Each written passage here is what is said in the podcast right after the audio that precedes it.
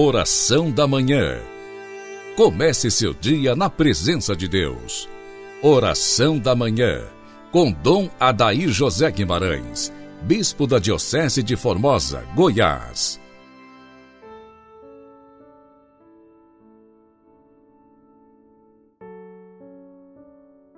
Que as almas dos fiéis defuntos, pela misericórdia de Deus, descansem em paz Dileto ouvinte, iniciemos nossa segunda-feira, em nome do Pai, do Filho e do Espírito Santo. Amém.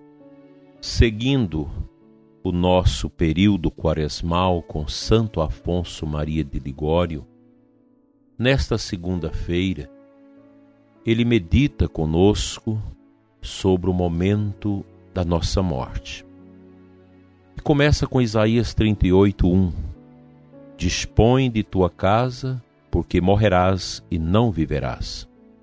A experiência prova que morrem infelizmente os que no último momento estão já mortos para o mundo, isto é, desligados dos bens que nos devem separar a morte. É, pois, preciso que desde já aceitemos a privação dos bens, a separação dos parentes de todas as coisas da terra, lembrando-nos que, se não o fizermos voluntariamente agora, necessariamente teremos de o fazer na morte, mas com risco da salvação eterna.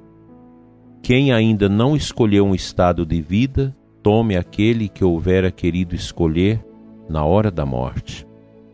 E ele cita Santo Ambrósio, que diz que morrem felizmente os que, no tempo da sua morte, já estão mortos para o mundo, isto é, desligados da materialidade dos bens que forçosamente dos mesmos nós devemos nos separar na hora da morte. Esther, pois, se torna que desde já aceitemos estas privações. A este propósito, observa também Santo Agostinho que para morrer em paz é vantajosíssimo pormos em ordem durante a vida os negócios temporais, fazendo desde já a disposição dos bens que é preciso deixar, a fim de não termos que nos ocupar então senão da nossa união com Deus. Naquela hora convém que só se fale em Deus e no paraíso. Os últimos momentos da vida são demasiadamente preciosos para serem desperdiçados em pensamentos terrestres. É na morte que se acaba a coroa dos escolhidos, porque é então que se recolhe a maior soma de merecimentos, aceitando os sofrimentos e a morte com resignação e amor. Semelhantes sentimentos, porém, não os poderá ter na morte quem não os tiver excitado durante a vida. Com este fim, pessoas devotas têm por hábito renovar em todos os meses a protestação da boa morte com os atos cristãos de fé, esperança e caridade, com a confissão sacramental e a santa comunhão eucarística, como se já estivessem no leito de morte, próximas a saírem deste mundo. Ó, como esta prática nos ajudará a caminharmos bem a nos desprendermos do mundo e morrermos de boa morte. Bem-aventurado aquele servo a quem o Senhor, quando vier, encontrar a fazer isto. Quem espera a toda hora a morte, ainda que esta venha subitamente, não poderá deixar de morrer bem. Ao contrário, o que se não faz na vida, dificílimo fazê-lo na morte a grande serva de Deus, irmã Catarina de Santo Alberto, da Ordem de Santa Teresa, estava para morrer, gemia e dizia: Minhas irmãs, não é o medo da morte que me faz gemer, porque há 25 anos que a estou esperando. Gemo por ver tantas pessoas iludidas que vivem no pecado e esperam para se reconciliarem com Deus à hora da morte, em que eu com dificuldade possa pronunciar o nome de Jesus. Ensina-nos, Santo Afonso. Examina-te, meu irmão, e vê que tens o coração apegado a alguma coisa terrestre, alguma pessoa, algum posto, alguma casa, alguma riqueza, alguma sociedade, alguns divertimentos, e lembra-te que não és eterno. Tudo terás de deixar um dia, e talvez em breve. Por que queres então ficar agarrado a esses objetos com risco de morreres cheios de inquietações? Oferece desde já tudo a Deus, estando disposto a privar-te de tudo quanto lhe agradar. Se não tens ainda escolhido o estado de vida, toma o que te na hora da morte quiseras ter escolhido e que te deixará morrer mais contente.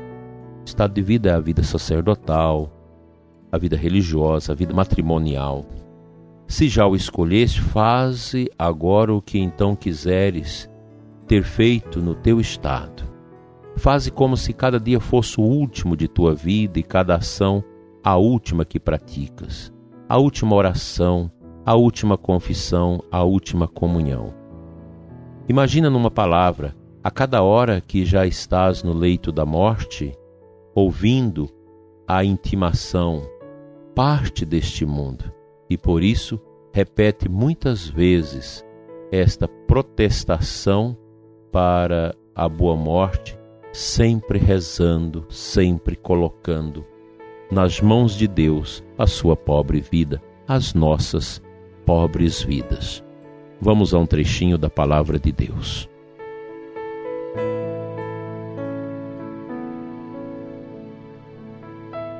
A liturgia desta segunda-feira quaresmal nos apresenta o Salmo 78. Não lembreis as nossas culpas do passado, mas venha logo sobre nós vossa bondade, pois estamos humilhados em extremo. Como nós já sabemos no nosso programa, sempre na segunda-feira nós recordamos o exercício piedoso de rezar pelo descanso eterno dos falecidos, pelas almas do purgatório. E também nos preparar para a boa morte, como nos ensinou agora Santo Afonso Maria de Ligório. Preparar bem para morrer. Da mesma forma que é belo o nascimento, o último momento da vida neste mundo é também belo. Pelo nascimento, nós entramos nesta vida. Pela nossa morte, saímos desta vida transitória para ingressarmos na vida eterna com Deus.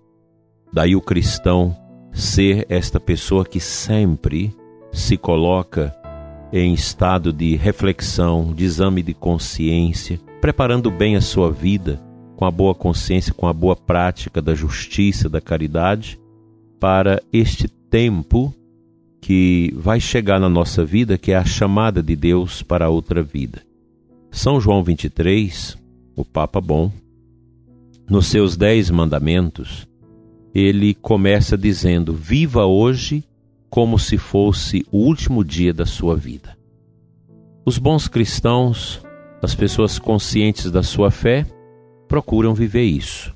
Tanto que, no último momento do dia, na oração das completas, nós sempre pedimos que o Senhor nos dê uma noite tranquila, um bom repouso e, no fim da vida, a morte santa Precisamos sempre pedir a Deus esta morte santa.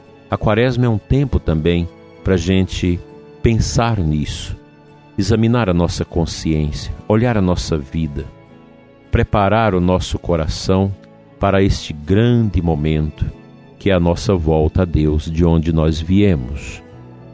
A Sagrada Escritura, a leitura orante da mesma, as nossas orações pessoais e devocionais, a liturgia sobremaneira a Eucaristia, tudo isso colabora de maneira profunda com a nossa preparação para este momento do nosso trânsito, da nossa passagem deste mundo ao outro mundo. O cristão jamais poderá deixar de ter esta preocupação de fazer com que a sua vida seja sempre uma vida em estado de graça, para que, quando o Senhor te chamar, você esteja devidamente preparado. Nós precisamos ter esta consciência. O bom cristão está sempre preparado, porque nós não sabemos nem o dia e nem a hora. Toda esta meditação não é para criar uma tristeza no nosso coração, não é para criar depressão, mas é para nos alertar da importância de preparar a nossa vida celeste com Deus. No mundo atual, as pessoas não gostam de pensar na morte porque elas aprenderam no pecado a aproveitar a vida ou aproveitar desta vida, esquecendo de se preparar para a vida eterna. Que Deus nos ajude, que no final da nossa vida tenhamos uma morte santa.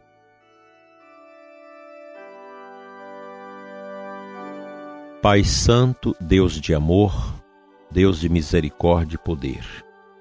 Não lembreis de nossas culpas, perdoai-nos, Senhor, sempre.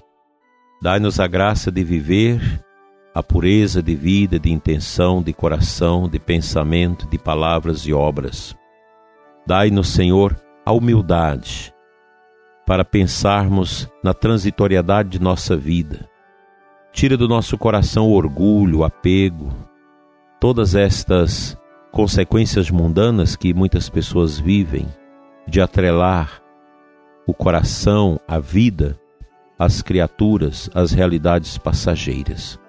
Dai-nos, Senhor, o, o, empenho histórico para que, enquanto estivermos neste mundo, possamos fazer o bem, praticar a caridade e a justiça, sermos irmãos uns dos outros, sermos pessoas que partilham, que doam, que ajudam, que favorece a promoção do ser humano, a promoção da vida, desde a sua concepção até o seu declínio natural. Ajuda-nos, Senhor, a atravessar este mundo sem perder a nossa esperança e tira do nosso coração todo o medo da morte e toda angústia. Obrigado, Senhor, pelo dom da vida de todos nós, do ouvinte que me escuta neste momento e que nós possamos valorizar a nossa vida em vista da mansão celeste. Assim seja. Amém.